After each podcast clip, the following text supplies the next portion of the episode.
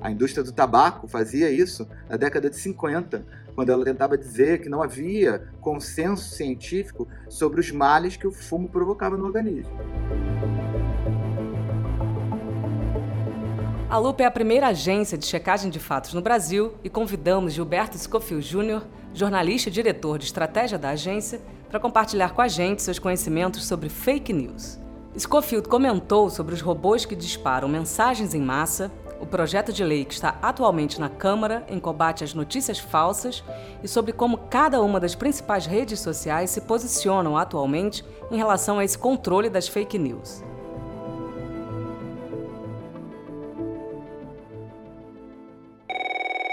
Meu nome é Gilberto Scofield Júnior, eu sou jornalista, sou diretor de negócios e estratégia da agência Lupa.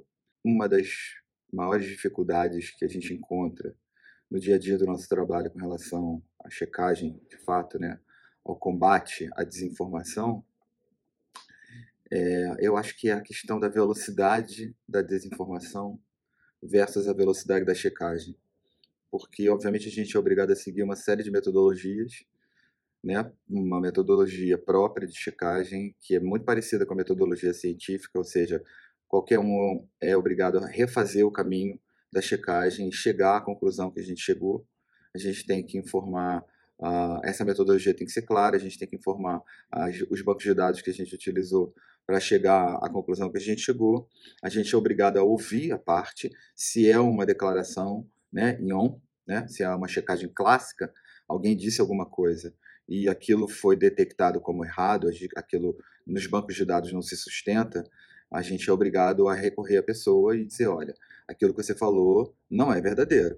É, o que, que você tem a dizer sobre isso? E aí eu acho que o desafio é você aumentar a velocidade da checagem com o uso de inteligência artificial, né? Pelo menos algum tipo de programa que nos ajude a selecionar bancos de dados automaticamente para selecionar, para acelerar esse processo o que não significa que a checagem vá ganhar a velocidade idêntica à da desinformação, mas ela pelo menos acelera né, o tempo, de, reduz. Né? De qualquer jeito, você tem um processo, uma metodologia que, por exemplo, exige que se ouça o outro lado. É, e isso leva tempo. Às vezes isso é muito grave, às vezes são autoridades né, públicas, né, ministros de Estado. Então, assim, é, é, claramente a questão da velocidade é uma questão complicada. Eu diria que outra dificuldade grande é o próprio mecanismo de mediação dos, das relações e interações nas redes sociais. Esses, essas mediações são feitas por meio de algoritmos, né? redes neurais, inteligência artificial. É, isso é complicado, porque isso cria as famosas bolhas. Né? O modelo de negócio das plataformas, são, é, modelo de negócio é esse. É, só que isso serve para vender café e serve também para vender ideologia. Né? Então, assim, é complicado porque a penetração nesses clusters de opinião, digamos assim, ele se torna muito difícil, porque você se cerca de pessoas que validam suas opiniões, né? É o famoso viés de confirmação. Então, pessoas que você, né, se é, você interage, que, que confirmam aquilo que você pensa, para o bem e para o mal. Então, assim, você quebrar esses, esses clusters com ideias, é, opiniões diferentes, ideias antagônicas, né? ou seja, não é um ambiente que estimule o debate, que é uma das fórmulas de combate à desinformação.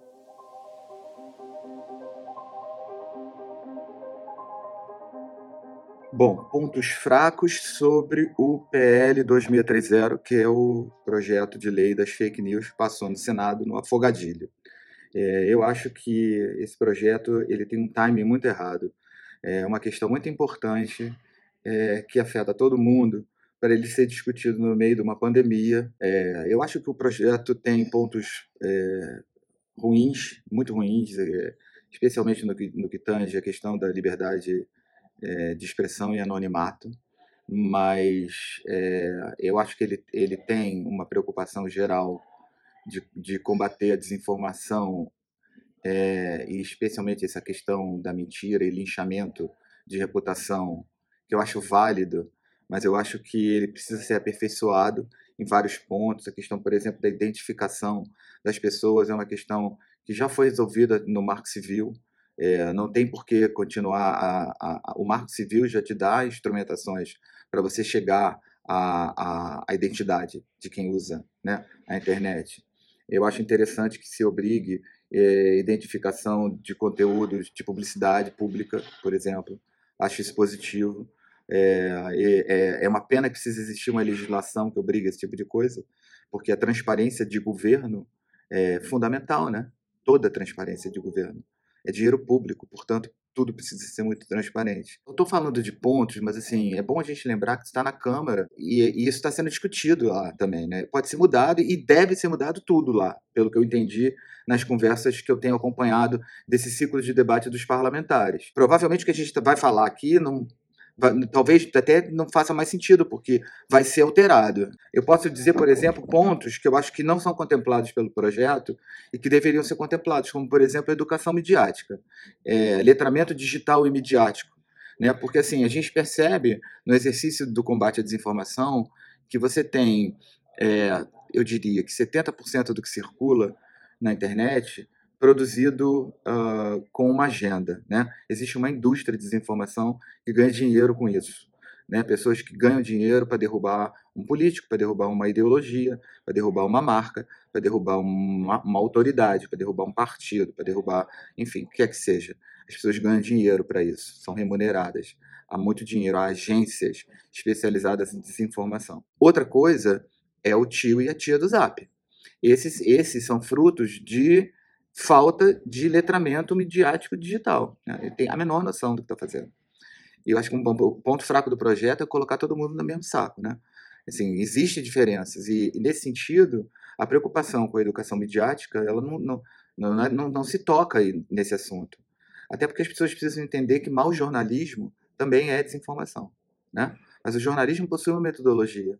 E a gente consegue dizer que aquilo é mau jornalismo porque existe uma metodologia por trás daquilo né, que é, obriga um jornalista a, se quiser fazer bom jornalismo, a seguir uma série de regras, né, que são obrigatórias. É, e aí, quem entende dessas regras e lê uma matéria, percebe quando ela é tendenciosa, por exemplo. Percebe quando ela é mal editada, por exemplo. Então, assim, é, é, eu, eu me ressinto, inclusive com relação ao projeto, a gente está discutindo desinformação quando não existe clareza na definição do que é desinformação ainda. Né? Ah, tanto é que a grande discussão que se faz hoje a respeito da retirada de perfis do ar é se aquilo é censura, se é tolher a liberdade de expressão, se é reprimir discurso de ódio, se é reprimir desinformação. Existem metodologias científicas que determinam verdades absolutas. Verdades absolutas que são contestadas na maior cara de pau hoje. A Terra é redonda e sabe-se disso há séculos. Né? No entanto, alguém quer dizer quer plantar uma discórdia e dizer que não há consenso científico sobre a Terra ser redonda. A indústria do tabaco fazia isso na década de 50, quando ela tentava dizer que não havia consenso científico sobre os males que o fumo provocava no organismo. É óbvio que há muito consenso científico sobre isso, assim como há muito consenso científico sobre o aquecimento global e a participação humana nele. Mas há um grupo que tenta dizer que não, que não há um consenso sobre isso que é a controvérsia. Essa é a tática clássica do negacionismo. Então, a gente precisa partir de consensos para estabelecer né, é, definições e, a partir daí, tentar legislar o mínimo possível. O que não, não, não é possível fazer é tentar legislar e, de repente, se cercar de um conselho de notáveis, como o próprio projeto tenta fazer. Né? É, eu acho tudo isso muito perigoso e flerta muito com o autoritarismo.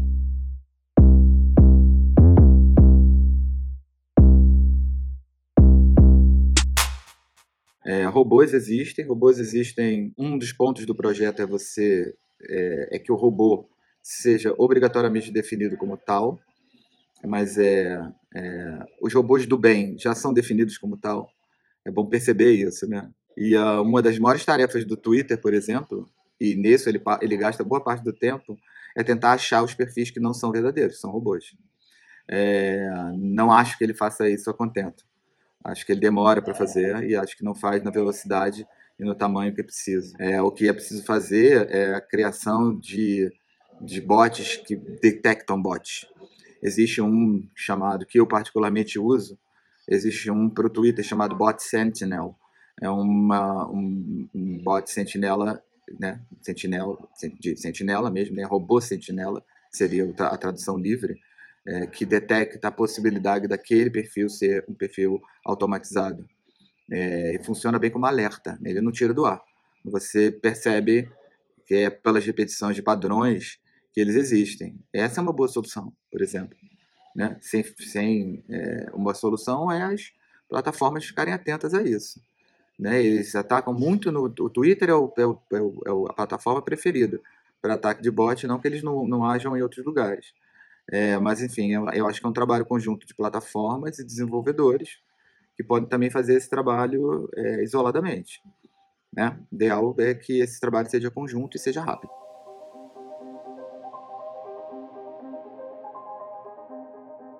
Bom, sobre bloqueio de perfis é, e a questão dos perfis das redes sociais serem internacionais, né? os perfis são locais, as redes são internacionais, os perfis vão para o exterior e aí como faz? Bom, é, o Alexandre Moraes, o, o, o, ministro do STF, conseguiu uma vitória do, no Facebook.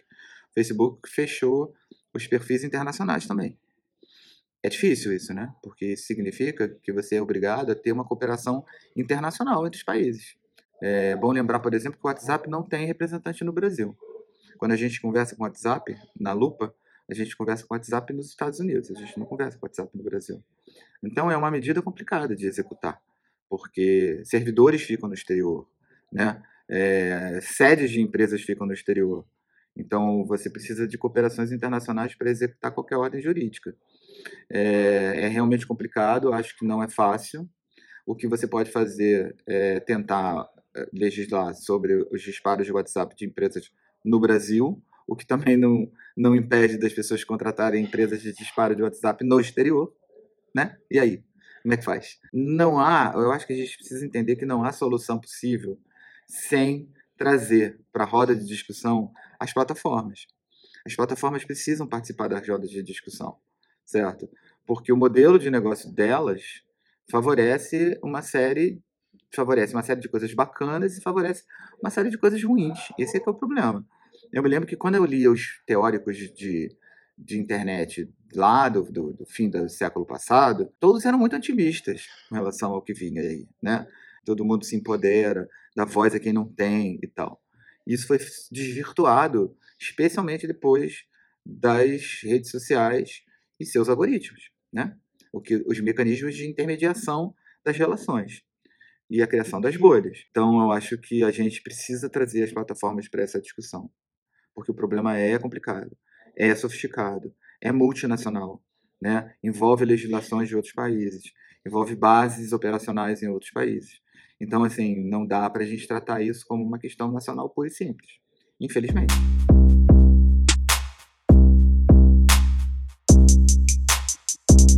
Bom, as, o que as plataformas têm feito com relação ao discurso de ódio? O que as plataformas têm feito até bem, até bem pouco tempo era muito pouco. Né? Agora, é, especialmente depois do boicote internacional das grandes marcas com relação ao Facebook, ela obrigou o Facebook a tomar uma, uma, uma decisão sobre o que o Facebook encara como discurso de ódio versus o que ele acha que é liberdade de expressão. Porque até então o Facebook não fazia nada sempre baseado na fato, no fato de que as pessoas podem dizer o que elas quiserem, porque qualquer coisa é censura. Acontece que é, você chegar e dizer. É, é, é isso que eu estou falando. Existe uma, uma metodologia científica nas ciências humanas também. Né? As pessoas não gostam de admitir isso. Acha que a história ela é feita com base em tradição oral passada a opinião por uma pessoa ou uma opinião dita de uma pessoa de geração para geração. Não é. Existe metodologia científica no processo de, de história. Né? Existe metodologia científica no processo econômico. Existe metodologia científica no processo literário. Então, assim, é, é uma peça científica que atesta determinado fato histórico, ela existe, ela, ela é, ela é confirmada por os pares históricos, por outros historiógrafos, por outros é, especialistas. Então, assim, é, você chegar, por exemplo, agora e dizer que o, o, o Holocausto não existiu, por exemplo, isso não é liberdade de expressão. né? Porque existe farta evidência científica de que o Holocausto existiu. Então, assim, isso é, no fundo, uma, uma, uma base para um discurso antissemita, antijudeu, né? preconceituoso e de ódio a, uma, né? a, a um grupo específico. Então, assim, é, quando você tem um grupo que diz que o, o, o Holocausto não, não existiu e que os judeus estão de mimimi, é, o que você está fazendo é você está promovendo ódio contra um grupo específico. Isso, na minha opinião, de pessoa que lida com ciência, que lida com jornalismo, que faz um mestrado e que lida com metodologia científica. E lida com metodologia científica no exercício diário da minha profissão. Então, assim, é, eu não, eu acho que existem bases, a gente pode partir daí para definir padrões do que deve permanecer ou não deve permanecer numa plataforma de rede social, certo? Em termos de conteúdo. É, uma coisa é dizer que, que eu sou feio, Paciência, né? Tem gente que acha que eu sou feio, tem gente que acha que eu sou bonito, tem gente que acha que eu sou normal. Ok, isso é opinião. Agora, é, uma coisa é dizer que eu sou uma pessoa que sou inferior porque eu sou gay. Aí você tem um julgamento de valor baseado num preconceito, certo? Ainda assim, você está no terreno da opinião. Quando você diz que eu devo morrer porque eu sou gay, aí você está tendo um discurso de ódio, certo? Então, assim, existem gradações no conteúdo que, que a pessoa está falando. É, e aí essas gradações precisam ser mediadas por alguém. E quem é que tem que mediar isso? A plataforma, certo? Não é o governo. Porque, enfim, se a plataforma não faz, então o governo tem que obrigar a plataforma a fazer. Né? Porque as plataformas são todas plataformas privadas, mas elas mediam um discurso público. A Ágora agora é digital, né? Não é, não é, não é, é brick and mortar, não é, não é cimento e tijolo. Ela é, ela é digital. Então, a gente precisa de mecanismos de mediação desses conteúdos. Eu não acho que eles são feitos a contento.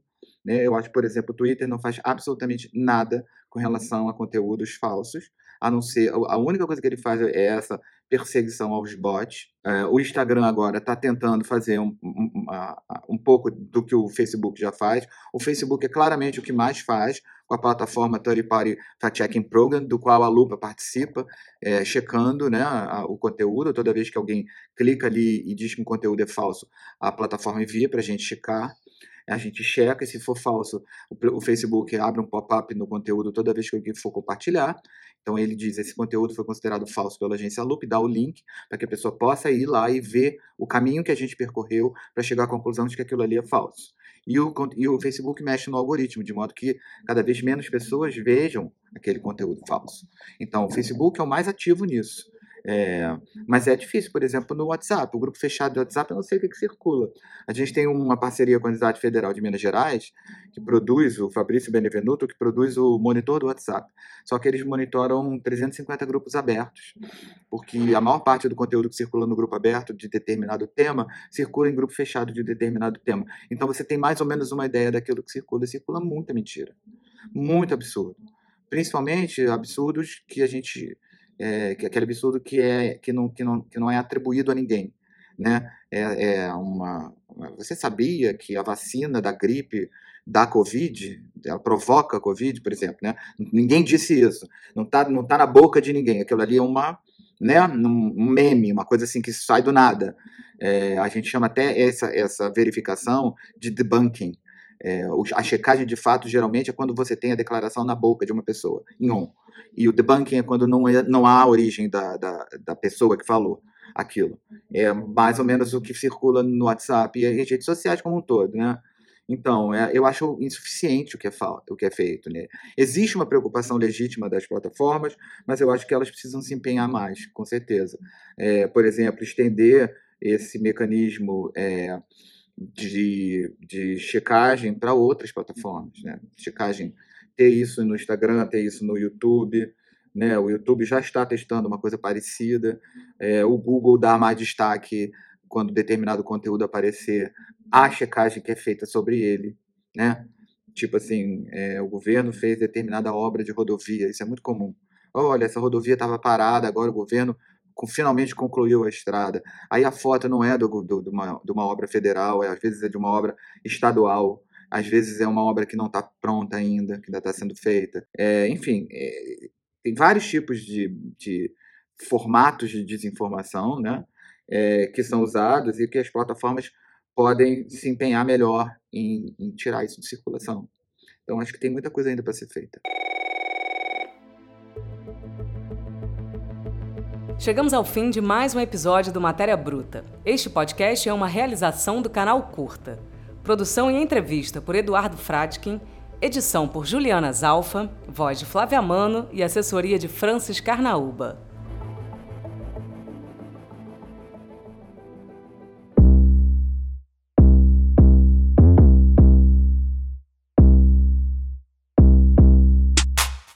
Se liga!